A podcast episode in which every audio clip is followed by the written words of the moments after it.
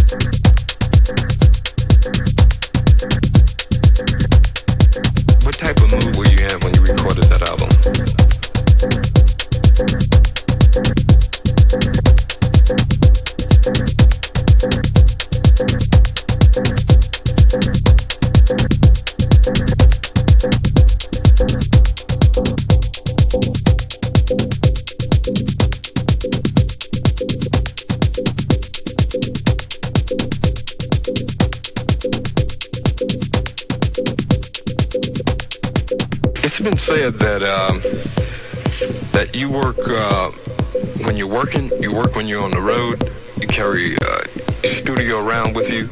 You get up in the middle of the night. You get an idea for a tune, and, and you get up and go do it. From Detroit,